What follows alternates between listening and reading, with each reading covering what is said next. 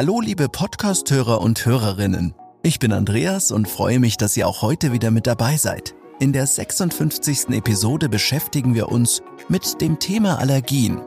Genauer gesagt verrate ich euch, wie ihr diese mit Hilfe einer guten Haustechnik vermeidet und welche Hausmittel euch vor einer triefenden Nase schützen. In der heutigen Zeit leiden zahlreiche Menschen unter den verschiedensten Allergien. In Deutschland betrifft dies rund 24 Millionen Menschen, wozu vielleicht auch ihr zählt. So gibt es zum Beispiel den Heuschnupfen, die Tierhaarallergie oder die Allergie auf ganz besondere Stoffe, die für feuerrote Augen, Niesattacken bis hin zu Atembeschwerden führt. Zur Linderung des Krankheitsbildes und um eine allergische Reaktion zu vermeiden, ist es wichtig, dass Betroffene so wenig Kontakt wie möglich mit den auslösenden Stoffen haben. Daher gibt es auch beim Hausbau einige Punkte zu beachten, mit denen ihr als Allergiker auf der sicheren Seite seid. Bei umweltbewussten Bauherren erfreut sich seit einigen Jahren beispielsweise der Baustoff Holz an immer größer werdender Beliebtheit. Völlig zu Recht, denn Holz bietet eine Menge Vorteile. Aber diese Wahl könnte für euch als Allergiker im schlimmsten Fall sogar problematisch werden insbesondere dann, wenn ihr oder euer Hausbauunternehmen bei der Errichtung des Holzhauses Insektizide und Holzschutzmittel verwendet, auf die ihr unter Umständen empfindlich reagiert. Bei renommierten Unternehmen sollte dies jedoch nicht vorkommen. Achtet dennoch grundsätzlich darauf, dass nur Baustoffe zum Einsatz kommen, die auf Schadstoffe getestet wurden.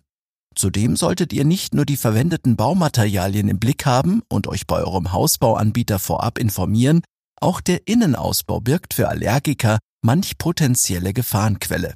Zum Beispiel kann die falsche Auswahl der Bodenbelege allergische Reaktionen hervorrufen. Grundsätzlich sollten in einem Allergikerhaushalt keine langfaserigen Teppiche den Boden schmücken. Kurzfaserige Modelle sowie Fliesen, Laminat und Holzböden sind hier die bessere Alternative. Beim Verlegen von Laminat solltet ihr darauf achten, dass die Produkte frei von chemischen Zusätzen wie Weichmachern sind. Auch diverse Klebstoffe, die beim Verlegen zum Einsatz kommen, könnten problematisch sein.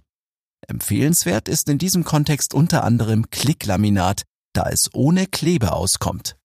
Wollt ihr mehr über den passenden Bodenbelag erfahren, dann hört doch einfach mal in unsere 22. Episode rein, wo wir uns mit den verschiedenen Belägen beschäftigen.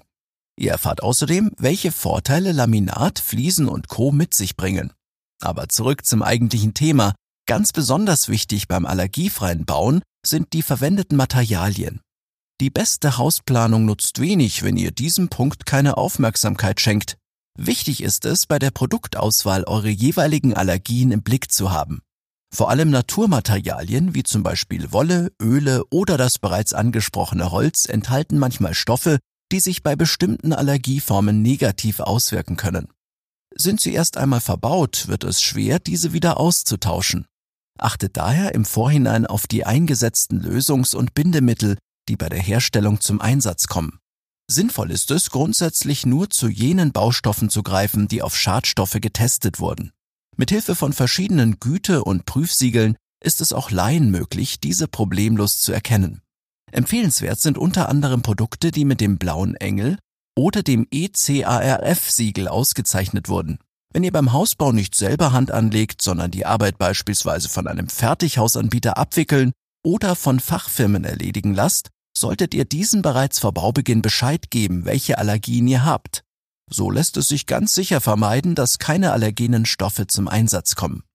Eine Frage, die bei Allergikern regelmäßig aufkommt, lautet, kann eigentlich eine gute Haustechnik dazu beitragen, Allergien zu lindern?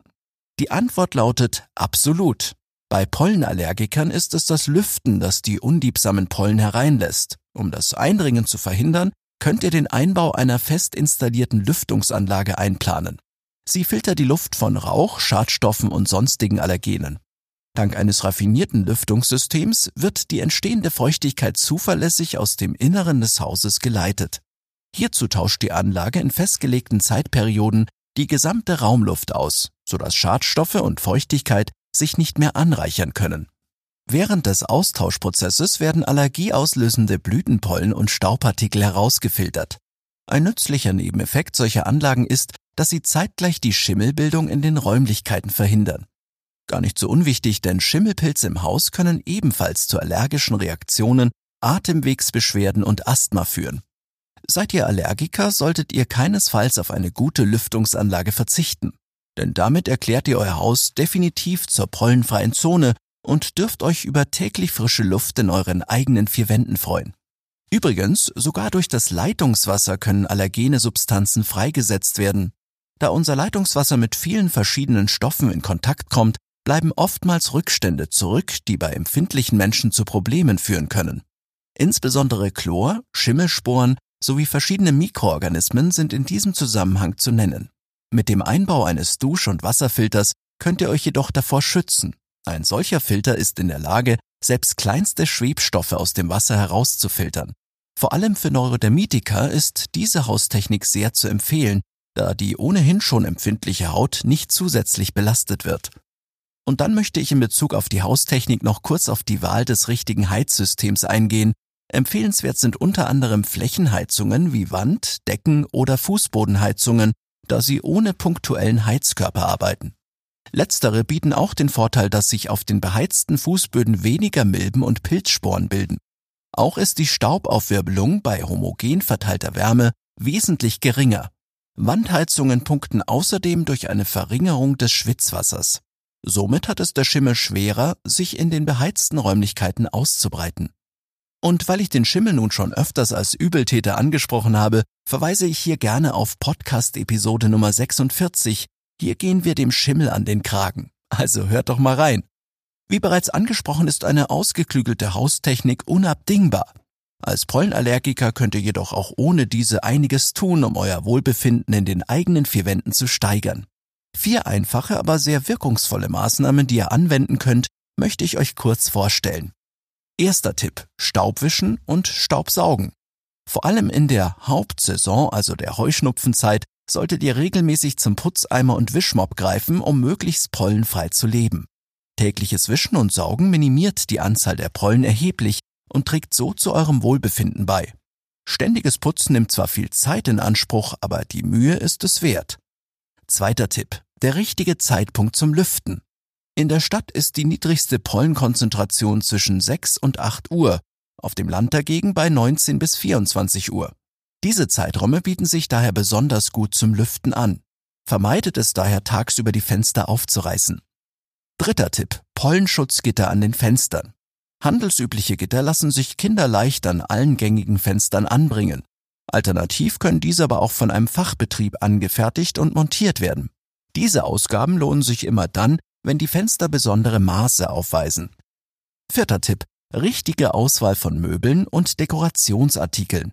Die richtige Wohnungseinrichtung trägt erheblich dazu bei, die Pollenbelastung in den Räumen zu senken. Insbesondere an Teppichen, Vorhängen und Gardinen bleiben Allergene gut haften. Eine gute Option ist es, die Ausstattung durch Holzböden oder Rollos zu ersetzen. Weiterhin solltet ihr auf alle Staubfänger verzichten. Sie sehen zwar nett aus, schaden jedoch eurer Gesundheit, sofern ihr sowieso schon mit Allergien zu kämpfen habt. Wollt ihr ein allergiefreies Haus bauen, solltet ihr euch bereits in der Planungsphase mit einer modernen Haustechnik sowie gesunden Baustoffen beschäftigen. Denn dann müssen die eben genannten Hausmittel gar nicht erst oder zumindest nur in geringem Maße zum Einsatz kommen. Fragt hierzu bei eurem Hausbauunternehmen nach und teilt ihnen gleich zu Beginn eure Allergien mit. Euer Ansprechpartner hat ganz sicher die passende Lösung für euch parat. Eine gute Möglichkeit, mehr über die verwendeten Baumaterialien und die Haustechnik zu erfahren, ist zum Beispiel die Bemusterung. Ich hoffe jedenfalls, dass ihr nicht allzu sehr von Allergien geplagt seid und falls doch, dass ihr gut durch den Frühling und Sommer kommt. In den eigenen vier Wänden solltet ihr jedenfalls sicher sein und euch pudelwohl fühlen. In der nächsten Podcast-Episode begeben wir uns dennoch ins Freie, denn in der 57. Podcast-Episode erfahrt ihr mehr über den Bau einer eigenen Terrasse. Ich bedanke mich jedenfalls bei euch, dass ihr wieder mit dabei gewesen seid mir hat es eine Menge Spaß gemacht und ich hoffe, dass ich euch den ein oder anderen Tipp zum allergiefreien Haus mitgeben konnte. Wir hören uns dann in zwei Wochen wieder, euer Andreas und das gesamte Baumentor-Team.